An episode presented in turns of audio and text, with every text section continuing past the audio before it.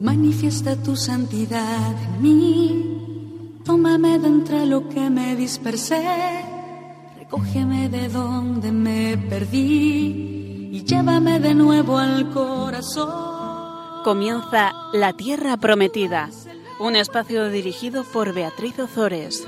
El agua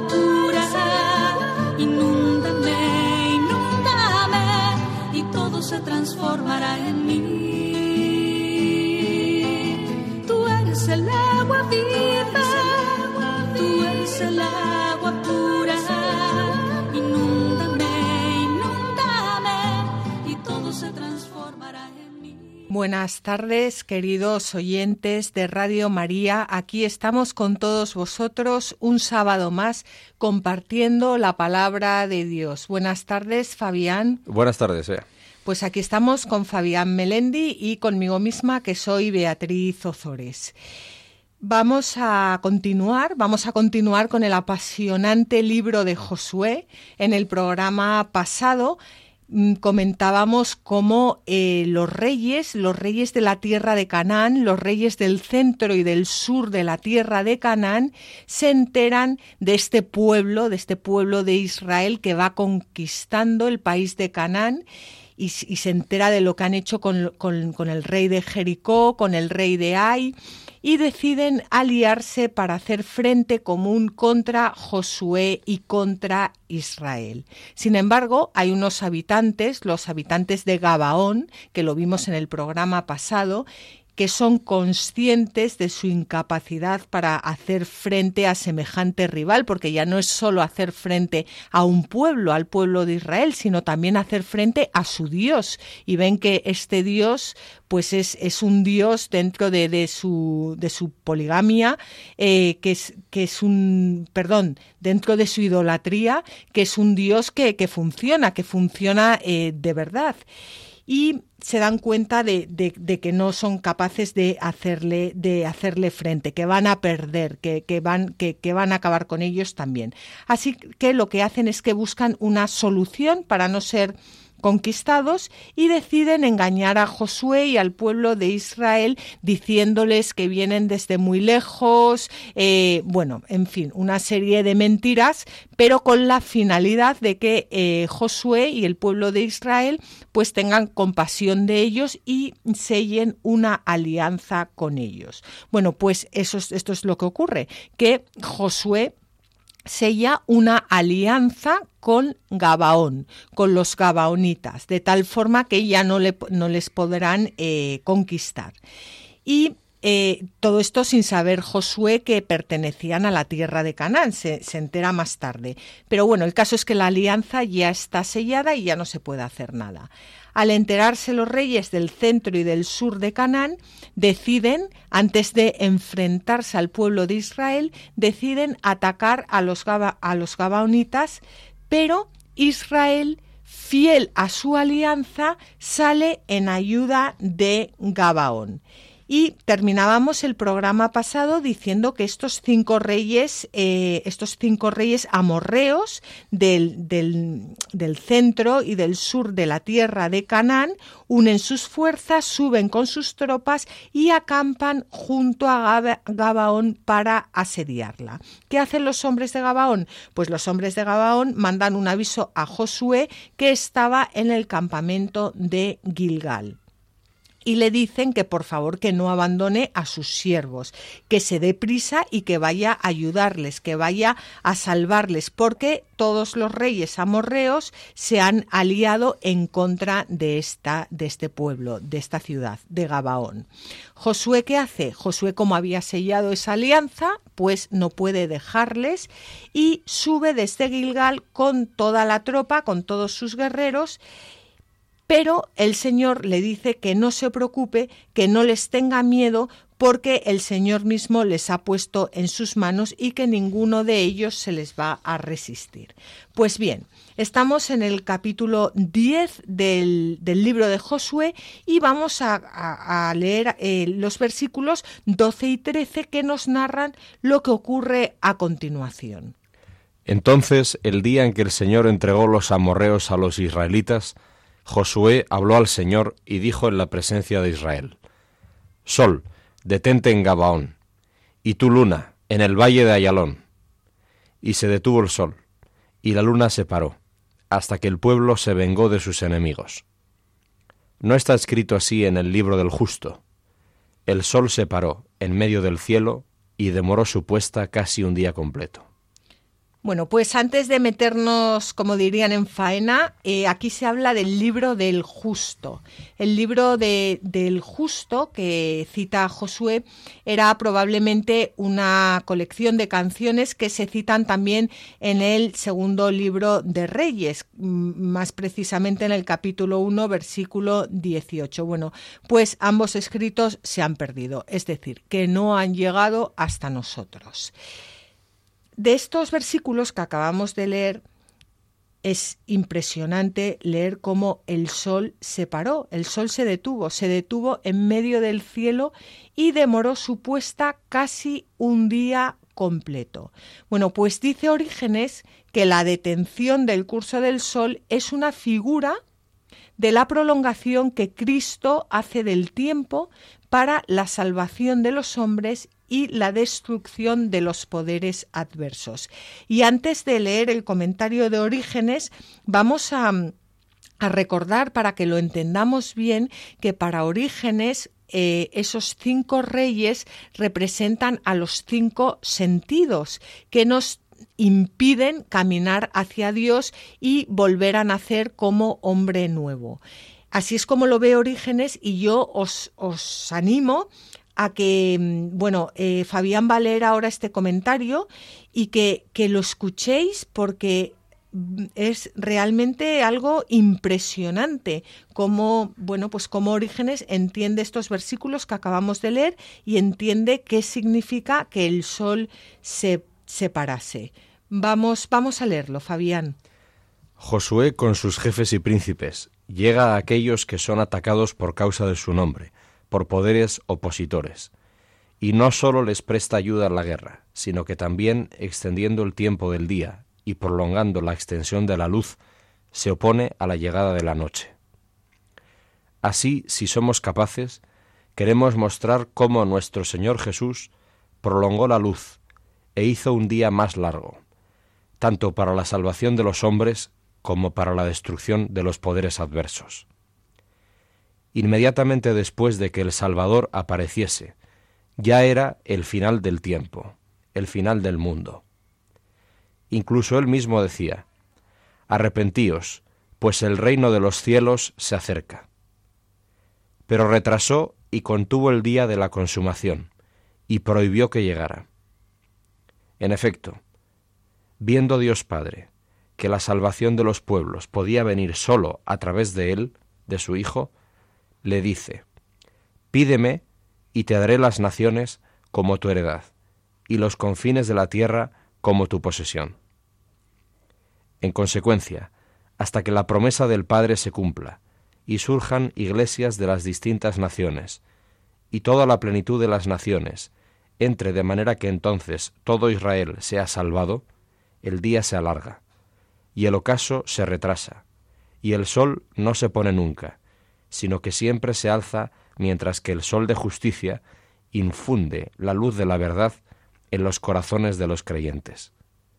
Pero cuando la medida de los creyentes esté completa y llegue la edad más débil y depravada de la generación final, cuando el amor de muchas personas se enfríe por la iniquidad creciente y queden muy pocas personas que tengan fe, entonces los días se acortarán de la misma manera, en consecuencia, el Señor sabe alargar el día cuando es tiempo para la salvación, y acortar el día cuando es tiempo para tribulaciones y destrucción.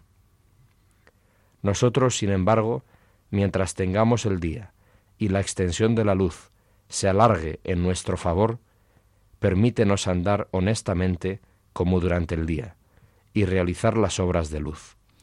Bueno, el texto, Fabián, realmente es impresionante porque nos habla de, de Josué como figura de, de, Jesucristo y como Jesucristo, bueno, pues cuando viene a salvarnos es ya el fin de los tiempos, pero eh, le pide a su padre que alargue, alargue todos estos tiempos, que son unos tiempos que estamos viviendo ahora, pues, pues de gracia, con, con la finalidad de, de, pues de convertirnos y de, y de salvarnos. ¿No te, ¿No te parece impresionante esto? Pero eh, sí, efectivamente. Y la cuestión es como el tiempo cronológico de cada uno y el tiempo cosmológico, es decir, el tiempo de la creación, a la que más bien se está aquí refiriendo Orígenes, parece, ¿no? Pero como que siempre hay que hacer una traslación a nuestra propia a la propia medida del tiempo personal y del tiempo histórico, ¿no? Entonces, cómo el Señor tiene paciencia hasta que reconocemos su luz y entonces nos salva, ¿no? También incluso, bueno, yo recuerdo ¿no? personas que mueren en circunstancias curiosas, ¿no? Incluso uno podría decir, no era el momento, y sin embargo personas que estaban cercanas a ellas, que las conocían bien y tenían sensibilidad para captar la acción de Dios, decían, no, pero es que el Señor ya estaba culminando su obra, ¿no? O sea, ya, ya estaba cerrando el circuito. Bueno, pues es una visión completamente distinta de la habitual, ¿no? Pero es una visión probablemente más realista. El ver cómo cuando Dios termina su obra, entonces te llama para permanecer eternamente con Él para vivir plenamente su vida, ¿no? Y eso es algo que no podemos vivir plenamente aquí. Y en el momento oportuno, Él nos llama. Como que las promesas de Dios van siempre a más y los hechos nosotros no los podemos captar todavía. Pero cuando los captemos del todo, nos daremos cuenta y le podremos dar muchas gracias. Pues sí, desde luego es que hay que hay que leer el libro de Josué, hay que leer el libro de Josué, hay que leer a Orígenes y, bueno, digo hay que porque, porque nos esclarece, nos esclarece muchísimo. Y esto, pues lo que, lo que decía Fabián, aplicado a nuestras vidas, que al final como, como mm, Dios deja que vaya creciendo el trigo y, la cizaña hasta que llegue el momento de la siega. Y el momento de la siega llega cuando el trigo está maduro y, y Dios tiene, tiene paciencia. Bueno, pues vamos a continuar leyendo, vamos a leer ahora los versículos 14 al 15 del capítulo 10. No hubo un día como aquel ni antes ni después. El Señor obedeció a la voz de un hombre porque luchaba a favor de Israel. Josué y todo Israel volvieron al campamento de Gilgal. Bueno, pues el Señor obedeció a la voz de un hombre porque luchaba a favor de Israel. Esto es algo que a mí me ha dado muchísimo que pensar, porque cuando nosotros le pedimos al Señor y cuando, y cuando le pedimos sobre todo en la liturgia, porque, porque el Señor escucha nuestras peticiones por boca de su Hijo Jesucristo, cuando luchamos a favor de Israel, cuando luchamos a favor de la Iglesia, al final es que el Señor obedece, obedece esa voz eh, de cada uno de nosotros que reconoce en la voz de su Hijo Jesucristo, porque cuando la voluntad de, cuando nosotros unimos nuestra voluntad a la voluntad de Dios, debe de sonar ahí música celestial. Es que no es es una forma de hablar lo de decir que el Señor obedece. No bueno, obedece, pero obedece porque porque se funden las voluntades. Sí, es muy impresionante, ¿no? Como cuando es el Evangelio, precisamente lo, lo durante esta cuaresma, ¿no? Lo habremos oído ya durante esta cuaresma, como el Señor habla muchísimo de la oración, nos instruye sobre la oración, y esta frase poderosísima, ¿no? Pero que no nos creemos, cuando dice, pedid y se os dará. Es una afirmación, ¿no? Y además es un imperativo, es pedid y se os dará. Y en la Biblia sabemos, ¿no? Que esos futuros se os dará, quiere decir, y Dios os da. Cuando pidáis, Dios os da. Entonces, ¿cómo Jesús nos lo puede decir? Porque en Él, Él es el Hijo obediente, no es que Dios nos obedezca a nosotros, sino que Él es el Hijo obediente. Entonces, lo que Dios quiere es lo mejor. Cuando nosotros estamos abiertos a lo mejor y lo pedimos, que quiere decir que lo deseamos, entonces Dios tiene la libertad, ya le hemos dejado hacer lo mejor, ¿no? es muy impresionante y esto, si nos vamos convirtiendo, el Señor va teniendo más libertad de acción, ¿no? Y cambia nuestra vida y cambia nuestro mundo. Y luego que también aquí hay una cosa que claro que cambia nuestra vida y cambia nuestro mundo, pero que, que, pues uno, me imagino que ahora habrá varios oyentes que estén pensando, bueno, esto del sol será verdad, mm, realmente se pararía el sol, será una forma de, hablar, eh, bueno, pues... Pues hay un comentario aquí de, de, San Alfonso María de Ligorio que a mí también me ha dado mucho que pensar, porque mientras, bueno, vamos a ver, si aquí pone que el sol se paró, es que el sol se paró. Pero además, eh, si alguien quiere pensar que si será verdad o si será mentira, a mí este comentario me ha dado muchísimo que pensar, porque al final, ¿qué es más imposible? ¿Que se pare el sol? Eh, cuya lectura espiritual ya hemos visto, pero yo ahora estoy hablando de una lectura literal, que se pare el sol directamente hasta que Josué termine de vencer a sus enemigos, o que cada vez que un sacerdote llama al mismísimo Dios, Dios Jesucristo, el Hijo de Dios, obedezca y baje a los altares cada vez que le llama un sacerdote en la tierra. ¿Qué es más impresionante? O sea, una persona que, que no conoce nuestra religión, a una persona a la que hay que empezar a, a, evangelizar desde, desde el principio, ¿qué puede creerse antes? ¿Que se pare el sol o que el mismísimo Dios baje a los altares? Vamos a leer este comentario de San Alfonso María de Ligorio. Pasma el oír que Dios obedeció a Josué cuando ordenó al sol que se detuviese en su carrera. Pero sorprende más el oír que con pocas palabras del sacerdote, el mismo Dios, baja obediente a los altares, y donde quiera que lo llame, todas las veces que lo llame, y se ponga en sus manos. Bueno, pues puede que su o sea, que, no sea, que, que, esto no sea tan impactante a los ojos humanos como que el sol y la luna se detengan, pero realmente que puede ser más impactante a los ojos eh, del alma, que el mismísimo Dios se haga presente real y verdaderamente en la Eucaristía, para que nosotros comamos su cuerpo y bebamos su sangre, y para que así con, con, Él y por Él, con Cristo en Cristo, y, que podamos vencer a nuestros enemigos.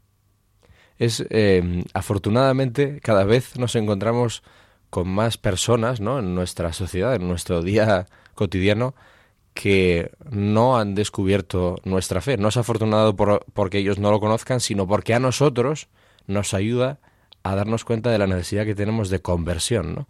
para descubrir realmente lo que se nos ha anunciado y lo que ya estamos participando sin darnos demasiada cuenta la mayoría de las veces. ¿no? ¿Cómo es posible que nosotros vayamos todos los días a misa y no nos demos cuenta de que todos los días Jesucristo se encarna de nuevo en nuestras vidas, sí, pero también de forma rara, especial, inexplicable, milagrosa, sacramental en el pan y el vino, todos los días, y todos los días le podamos comulgar. Y aún así, no le permitamos transformar nuestra vida. Entonces, estos contrastes son tan brutales ver cómo el Señor no solo tiene paciencia con nosotros, sino que sufre, compadece nuestra limitación para dejarle entrar, ¿no? Y se sigue manifestando y sigue bajando todos los días a la espera de que le dejemos convertirnos. Yo creo que esto es una cosa pasmosa, como dice San Alfonso María de Ligorio, ¿no? Y ojalá eso nos pase en la vida, que nos pasmemos de que Dios se nos humille todos los días delante de nosotros, respetando que no le acojamos de verdad, aunque le comamos y le bebamos, esperando que un día de verdad le comamos y le bebamos. me estaba acordando el otro día de un comentario que me hacía una hija mía que tiene 17 años y vino a una clase de Biblia. Bueno, la verdad es que era la primera vez que venía a una clase de Biblia. Y al salir pues salió emocionada, había explicado el libro de Ruth y se emocionó con el libro de Ruth y me decía, mamá, es que, mm, claro, yo no me había dado cuenta que, que, que, cuando tú vas a misa, el salmo responsorial tiene que cambiar tu vida, porque tú estás respondiendo a la primera lectura y esa respuesta condiciona tu vida, pero para, para, o sea, para eternamente. Y digo, claro, es que eso eh, nos pasa porque, mm, pues, por, por, eso, ¿no? Porque, porque muchas veces no nos paramos a meditar estas cosas. Es que mm, Qué, maravillosa es la palabra de Dios y cómo es el, meditarla, el gustarla, el, el, el, pensar sobre ella, el rumiarla, pues eso es lo que, lo que, lo que realmente va abriendo el corazón para que luego Jesucristo pueda eh, transformarnos y, y y purificarnos con su, con su cuerpo y con su sangre. Pero claro, si no le dejamos entrar por la palabra, aunque Él hace lo que quiere, cuando quiere y como quiere, pero, pero pues se lo estamos dificultando mucho. Un poquito. ¿Eh? Pues vamos a, vamos a continuar. Em, ya, ya, Josué acaba de vencer a, a, estos enemigos y vamos a ver ahora lo que ocurre. Estamos en los versículos 16-17 del capítulo 10 de Josué. Pero los cinco reyes habían huido y se habían escondido en la cueva de Maqueda. Le fue comunicado a Josué. Se ha descubierto que los cinco reyes están escondidos en la cueva de Maqueda. Pues Maqueda es una ciudad real cananea ubicada en la Sefela y en la cueva de Maqueda se ocultaron los cinco reyes, como acabamos de leer, que se habían aliado para pelear contra Gabaón, y en ella quedaron atrapados hasta que se les ejecutó, que lo vamos a leer a continuación. Después, la cueva, vamos a ver cómo les sirve de sepultura común para ellos.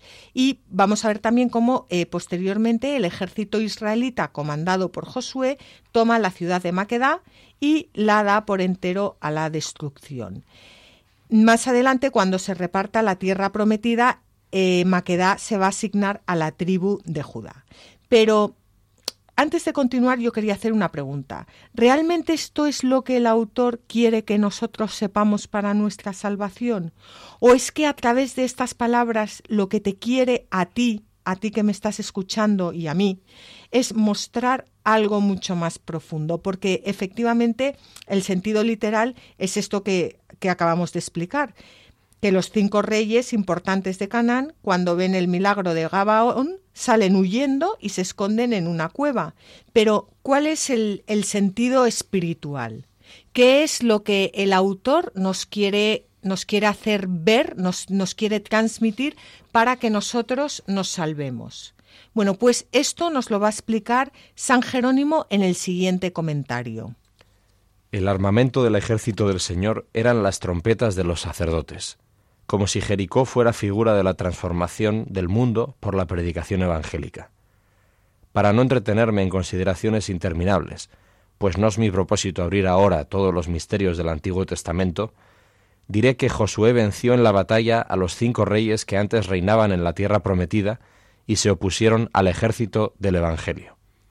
Con esto pienso que es fácil entender que antes de que el Señor sacara de Egipto a su pueblo y se circuncidara, la vista, el olfato, el gusto, el oído y el tacto reinaban y dominaban todo, como unos príncipes. Al tomar un cuerpo Jesús, dio muerte a los que estaban encerrados en la cavidad del cuerpo y lugar tenebroso, para que encontraran la muerte allí mismo donde antes reinaban.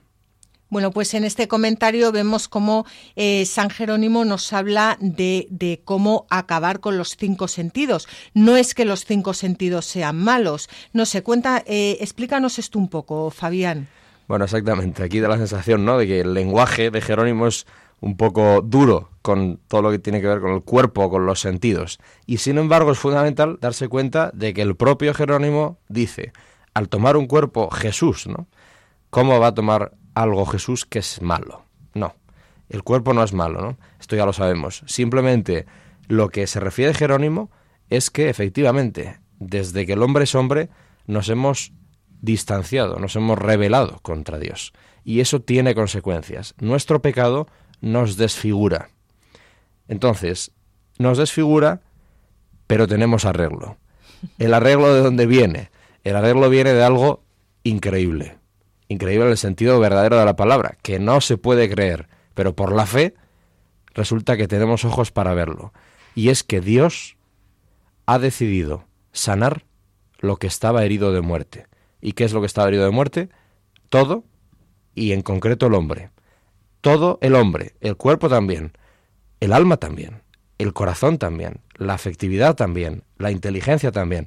Pero en este caso Jerónimo habla de los sentidos, ¿no? Entonces Jesús toma un cuerpo, Jesús oye, Jesús ve, Jesús gusta, Jesús olfatea. ¿Por qué?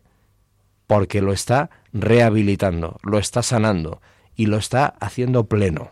Jesús hace pleno también nuestro cuerpo, también la naturaleza, también la realidad del universo que percibimos normalmente, ¿no? Pero lo hace pleno porque lo libera de nuestra inmundicia, de nuestro pecado, de nuestra distancia de Dios. Este es el sentido que le está dando Jerónimo al texto de los cinco reyes en el libro de Josué. Bueno, pues antes de continuar vamos a hacer ahora un pequeño descanso y después continuamos con, con esta historia del exterminio de los reyes de Canaán.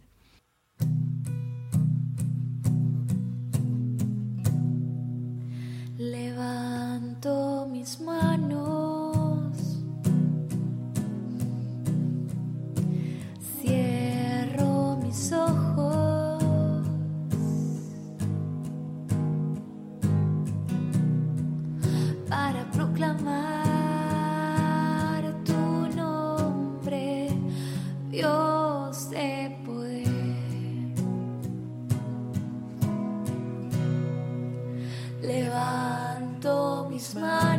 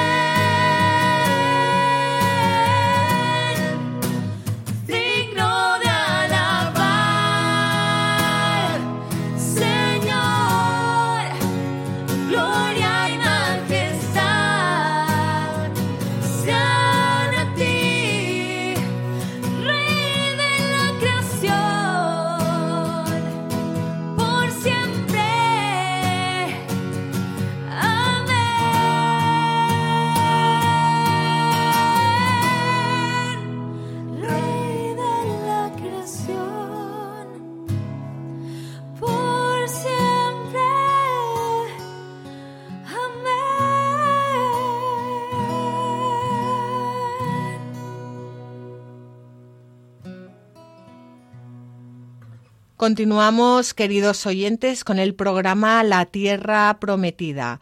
Somos Fabián Melende, Melendi perdón, y yo misma, Beatriz Ozores. Y estábamos hablando sobre la batalla de Gabaón, cómo, el, cómo eh, Josué le pide a Dios que, que, se detenga el sol, que se detenga la luna, mientras termina de vencer a todos sus enemigos y veíamos eh, también cómo los, los, reyes cananeos, los cinco reyes del centro y del sur, al, al, ver semejante milagro, pues claro, huyen despavoridos porque efectivamente se dan cuenta de que ellos no, no pueden hacer frente a, a, a este pueblo mm, y, y, a este a este rey a este dios que les va que les va guiando y que y que no hay quien pueda que no hay quien pueda con él.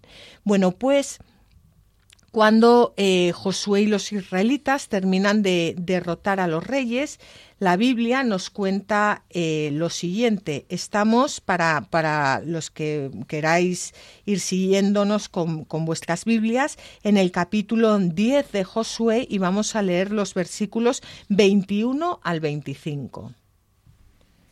Todo el pueblo regresó sano y salvo al campamento donde estaba Josué en Maquedá y ya nadie se atrevió a amenazar a los israelitas.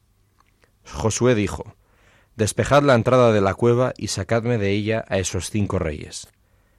Así lo hicieron, y sacaron de la cueva a aquellos cinco reyes, el rey de Jerusalén, el rey de Hebrón, el rey de Yarmut, el rey de Laquís y el rey de Erlón. Cuando los sacaron delante de Josué, éste llamó a todos los hombres de Israel y dijo a los jefes de los guerreros que le acompañaban, Acercaos y poned vuestros pies encima de sus cuellos. Ellos se acercaron y pusieron sus pies encima de sus cuellos. Josué les dijo, No temáis ni os asustéis, sed fuertes y valientes, que así hará el Señor con todos los enemigos contra los que luchéis. Bueno, pues los vencedores acostumbraban a poner el pie sobre el cuello de los vencidos, como eh, podemos ver en los monumentos asirios, pero lo que es impresionante de estas líneas es el, el último versículo que acabas de leer, Fabián, que dice no temáis ni os asustéis. Bueno, vamos a ver, lo, lo, voy a leer yo otra vez, pero quiero que, que por favor cuando lo esté leyendo, que penséis, eh, los que estáis escuchando, que esto os lo está diciendo a cada uno de vosotros. O sea, esto no es un libro de una historia, no, no, no, esto es el, libro de la historia de nuestras vidas también. Entonces, eh, Dios nos habla a través de su palabra y nos habla en este momento. Y esto, esto que, este último versículo, eh, bueno, al igual que toda la Biblia, pero este último versículo que voy a leer ahora os lo está diciendo a cada uno de vosotros. No temáis ni os asustéis. Sed fuertes y valientes, que así hará el Señor con todos los enemigos contra los que luchéis. Se entiende por enemigos todas aquellas eh, personas, no personas, sino lo que está dentro de las personas que, que frustra la salvación de los hombres, lo que, lo que va en contra de, de Dios, pero no para aniquilar a las personas, sino precisamente para salvar a las personas y acabar con todo eso que impide el plan de salvación. Yo creo que lo que el Señor quiere enseñarnos aquí es a identificar a los reyes de los enemigos, porque nos está hablando todo el rato de unos reyes, de cinco reyes, estamos hablando de exterminar a los reyes, y yo creo que aquí lo que el Señor quiere, bueno, entre otras cosas, porque eh, tampoco habrá muchas cosas que por supuesto a mí se me escapen, o casi todas, pero lo que el Señor quiere aquí es enseñarnos a identificar a los reyes, eh, a los reyes enemigos, y no solo a los reyes, sino al rey de esos reyes, que por supuesto es Satanás. Y ya en Génesis 3.15 el Señor había anunciado a nuestros primeros padres que pondría enemistad entre la serpiente y la mujer, y entre el linaje de la serpiente y el linaje de la mujer, que por supuesto es Cristo, que le heriría en la cabeza, es decir, que le mataría. Bueno, pues eso es lo que Jesucristo, que es ese simiente de la mujer, ese linaje de la mujer, hizo en la cruz. Poner su pie encima del cuello de la serpiente y darle muerte para que nosotros podamos vencer a nuestros enemigos y resucitar de su mano a la vida eterna y así también se ha representado tantas veces a la, Virgen María como la, la, mujer, la mujer con mayúscula, la mujer que pone su pie encima del cuello de la serpiente porque ella con su humildad y con la palabra de Dios, es decir, con su Hijo, ha vencido también a Satanás y nos llama a todos sus hijos a cogerla de la mano para hacernos partícipes de esa derrota. No sé si tú querías añadir algo más, Fabián solo fijarnos en que el texto que acabamos de leer dice que pusieron dentro de una cueva, estaban dentro de una cueva, y entonces los reyes, y dice Josué, despejad la entrada de la cueva y sacadme de ella a esos cinco reyes. Los sacan, bien, o sea que habla de una cueva y habla de que hay una piedra que cubre y descubre la entrada de la cueva. Si vamos a los evangelios, tenemos que cuando a Jesús lo bajan de la cruz, lo meten en un sepulcro, es decir, una cueva, y lo taponan, taponan con una piedra enorme, ¿no? Aquí hay una clara referencia al, al hecho de la pasión cruz que estábamos hablando, pero de la resurrección. Y los versículos que vienen a continuación tienen que ver con esto. Exacto, tienen que ver con esto porque vamos a ver cómo eh, se da muerte a lo que se dio muerte también con Jesucristo, que fue a pues pues pues al pecado. Vamos a leerlo. Eh, Josué 10, versículos 26-27. Después Josué los golpeó y les dio muerte, y los colgó de cinco árboles. Estuvieron colgados de los árboles hasta el atardecer, pero cuando llegó el momento de ponerse el sol, Josué mandó que los bajaran de los árboles y los arrojaron a la cueva en la que se habían escondido, y pusieron grandes piedras a la entrada de la cueva que permanecen hasta el mismo día de hoy. Bueno, venga, Fabián, que te mueres por comentar esto. No, no, pero simplemente es que es punto por punto, ¿verdad? Tenemos un árbol que en toda la tradición de la Iglesia los santos padres hablan de que ese árbol es el árbol de la cruz de Cristo. Tenemos que al atardecer, es decir, cuando ya pasaba del mediodía al sol, lo mismo que pasó con Jesús, como no querían que estuvieran los cuerpos cuando tardecieron, cuando tardeció, los bajaron de las cruces a los que estaban con él. Les quebraron las piernas para que fuera más rápido y al llegar a Jesús ya estaba muerto, bien. Y resulta que luego, ¿qué hacen con él? Lo meten en una cueva y taponan la cueva es decir, es exactamente lo mismo. Es una prefiguración. Nos estamos adelantando un montón de siglos a lo que luego los evangelistas nos van a contar que ha hecho Jesucristo. Claro, con la diferencia de que la eh, Jesucristo resucitó y la cueva estaba abierta y aquí dice y pusieron grandes piedras a la entrada de la cueva que permanecen hasta el mismo día de hoy porque ahí sí que murieron sí que murió el, la muerte. la muerte. Exacto. Ahí se quedó encerrada en esa en esa cueva y será Jesucristo quien eh, resucite y pero resucite claro mm, glorioso. glorioso. Y nos resucite. Y nos resucite pues nada, no hay, nada como leer a Josué, que hay más apasionante en esta vida que leer el libro de Josué. Es que yo, vamos, en estos momentos no encuentro nada mejor, ni siquiera un partido de fútbol, ni siquiera. Bueno, pues, pues Orígenes dice que la destrucción de los reyes amonitas se significa la bondad, no la crueldad ya que ellos representan, bueno, como hemos estado diciendo hasta ahora, los poderes hostiles que antes reinaban en nosotros. Dice Orígenes que nosotros podremos recibir nuestra herencia después de vencer a nuestros enemigos espirituales mediante la fortaleza y la liberación de Dios. La eliminación de todo el mal dentro de nosotros significada por la devastación de los antiguos habitantes de la tierra prometida, nos prepara para nuestra herencia. Al entender las guerras israelitas como figuras de la destrucción del mal en las almas, en vez de las almas mismas, muestra una visión de Jesús misericordiosa que es exactamente lo que tú estabas comentando antes, Fabián, así que no sé si quieres añadir algo más. Ya lo ha dicho todo Orígenes. Fantástico, es que Orígenes es muy completo. ahora, bueno, ahora ya hemos acabado con los reyes del centro y del sur y ahora nos quedan los reyes del norte.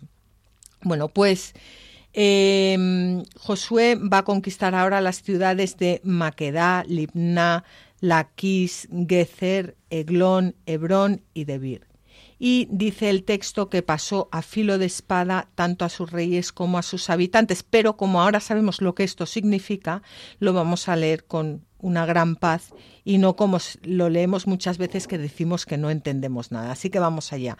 Josué 10, eh, capítulo 10, versículos 40 al 43. Así pues, Josué batió a todo el país, la montaña, el Negev, la Sefela y las laderas y a todos sus reyes sin dejar supervivientes. Exterminó a todo ser vivo, tal y como el Señor Dios de Israel lo había mandado. Josué los batió desde Cades Barnea hasta Gaza, y también a todo el país de Gosen hasta Gabaón. Josué conquistó a todos aquellos reyes y sus tierras de una sola vez, porque el Señor, Dios de Israel, luchaba a favor de Israel. Entonces Josué y todo Israel regresó al campamento de Gilgal. Bueno, pues aquí acabamos de ver que yo me he confundido antes y decía que eran los reyes del norte. Estos que hemos visto ahora son los reinos central y meridional. Hemos visto ya al principio los reyes del centro y del sur, ahora seguimos eh, los reinos central y meridional y cuando terminemos de leer el siguiente comentario veremos a los reyes, a los reyes del norte. una cosa que, bueno, que quería yo decir aquí, y es que dice aquí que Josué conquistó a todos aquellos reyes y sus tierras de una sola vez porque el Señor Dios de Israel luchaba a favor de Israel. Bueno, en realidad sabemos que históricamente la conquista no fue así y no fue de una sola vez, pero a mí al leer aquí que dice que los conquistó de una sola vez y por lo menos en el plano espiritual, yo lo que quiero entender aquí es que eh, no se puede vencer no se, en nuestras vidas como parte del pecado. O sea, yo creo que el seguimiento de Cristo es muy radical y o se va cortando de raíz eh, todo aquello que nos, nos lleva al mal a través de los sentidos, o se corta todo de raíz o, no se avanza. Y yo creo que esto es un poco lo que quiere decir el texto, que o, se va por todos los pecados, o se va al exterminio de todos los reyes que dominan nuestros sentidos, o aquí no avanzamos. Que cuando uno quiere, pues lo que hay ahora con el relativismo de, esto sí, pero esto no, al final no se avanza ni para adelante ni para atrás, o a lo mejor más para atrás que, para adelante. No sé si me he explicado bien, Fabián. Perfectamente. Pero además hay otra cuestión, y es que cuando al hilo de lo que se estabas diciendo.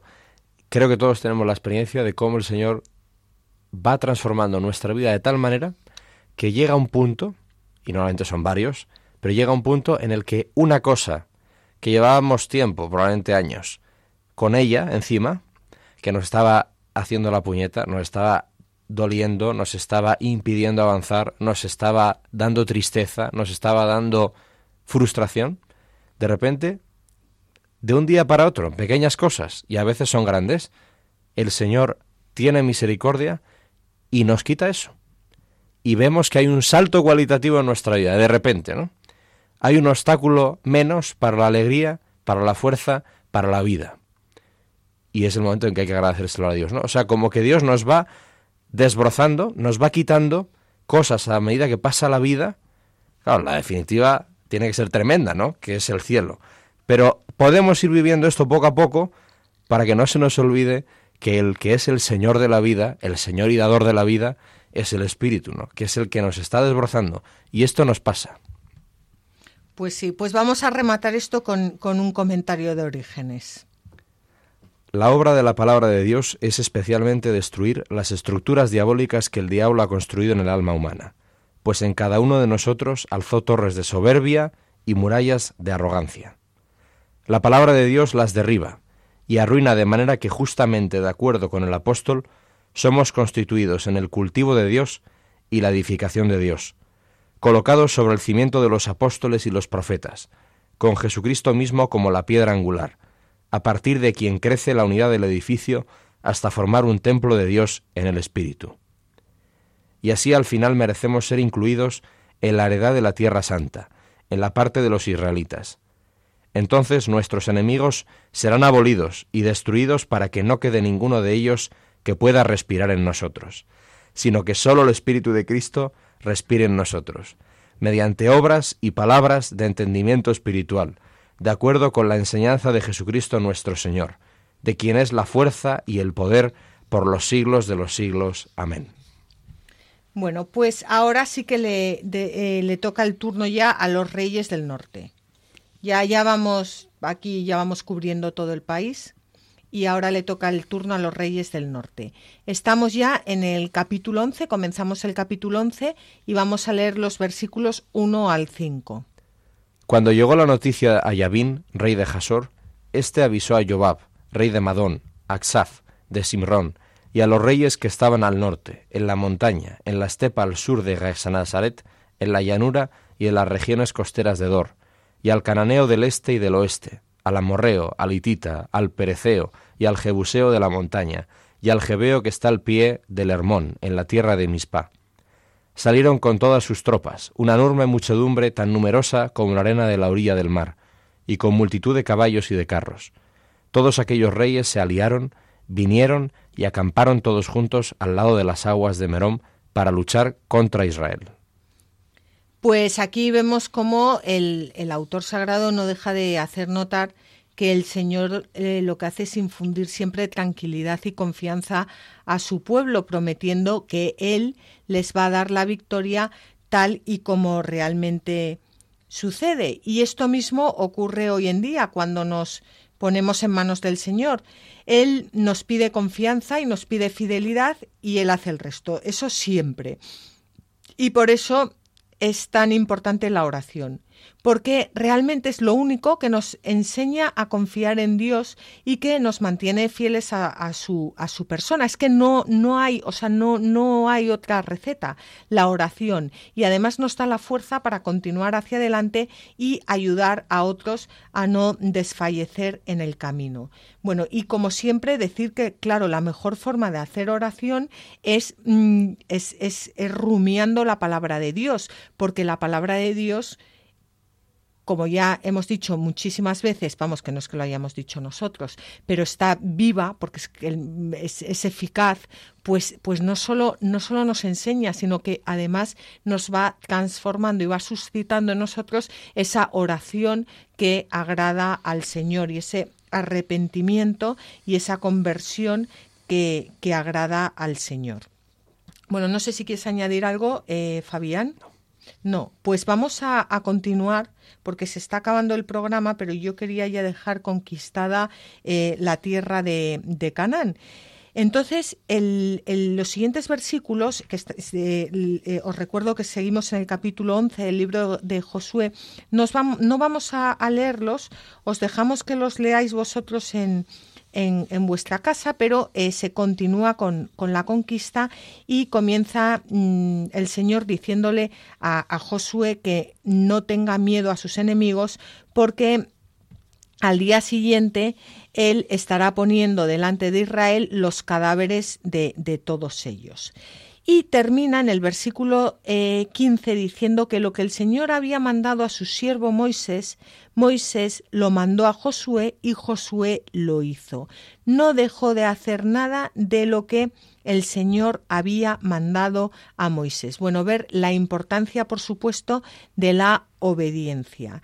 Y tenemos aquí un comentario muy bonito eh, y que yo creo que nos puede hacer mucho bien de San Agustín, que habla sobre el juicio de las obras de Dios, cómo nosotros no debemos juzgar las obras de Dios. Vamos a leer este comentario de San Agustín. No hay que pensar que esto era una crueldad, es decir, el hecho de que Josué no dejara a nadie con vida en las ciudades que conquistaba, puesto que Dios se lo había ordenado. Quienes sacan de aquí la conclusión de que Dios era cruel y por eso no quieren aceptar que el verdadero Dios fue autor del Antiguo Testamento, juzgan tan perversamente acerca de las obras de Dios como de los pecados de los hombres, ignorando lo que cada uno merece padecer y pensando que es un mal grande que se derribe lo que tiene que caer y que muera lo mortal. Bueno, el, el comentario de San Agustín es, es contundente, pero, pero bueno, aquí terminamos con la, con la conquista. En este último eh, episodio de, de, la toma de posesión de la tierra prometida, pues se, se, termina ratificando la fidelidad de Josué a su misión, a su misión personal de llevar a cabo la tarea divina iniciada por Moisés. Y la lógica de Dios se apoya siempre en la fidelidad de los hombres a lo recibido de parte de Dios para llevarlo a cabo y transmitirlo en toda su integridad a los que vienen después. Y como dice San Pablo, entregar lo recibido es una dimensión característica de la tradición apostólica. Dice en su carta a los Corintios, yo recibí del Señor lo que también os transmito. Y por supuesto siempre es mm, responsabilidad de todos los cristianos. Bueno, pues como hemos dicho, aquí termina la ocupación de la tierra prometida. Y a continuación la Biblia lo que nos va a ofrecer, que ya lo dejamos para el próximo programa, es eh, una lista de territorios conquistados y de monarcas vencidos y después ya eh, continuaremos con el reparto de la tierra prometida. Así que ya hemos llegado al final del, programa. Si quieres eh, decir algo, Fabián, resúmenos esto que hemos visto en un minuto para ayudar a nuestros oyentes. Nada, simplemente confianza en Dios, pedirle de corazón que nos cambie la mirada y el entendimiento y Él hará maravillas en nuestra vida desde luego, y Él hará maravillas en nuestra vida. Así que ahora ya sí que de verdad hemos llegado al final del programa y Fabián y yo os agradecemos que hayáis compartido este rato con nosotros y desde luego esperamos que hayáis disfrutado porque qué mejor que la palabra de Dios para disfrutar. Bueno, pues podéis enviarnos vuestros comentarios si queréis a, a la tierra prometida arroba radiomaria.es o por correo postal a Radio María Paseo de Lanceros número 2 28 024 Madrid. Y si queréis volver a escuchar el programa, lo podéis hacer directamente en el podcast de Radio María o pedir una copia de este programa o del que queráis eh, llamando al teléfono 902 500 518 o entrando en la página web eh,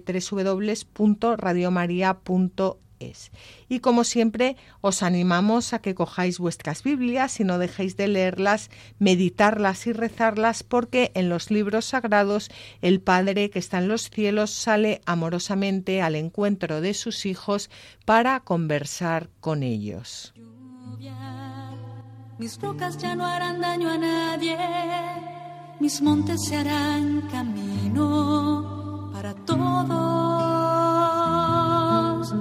pasto abundante medicina será para todo el que coma de mí. Yo seré la tierra que emana leche y miel.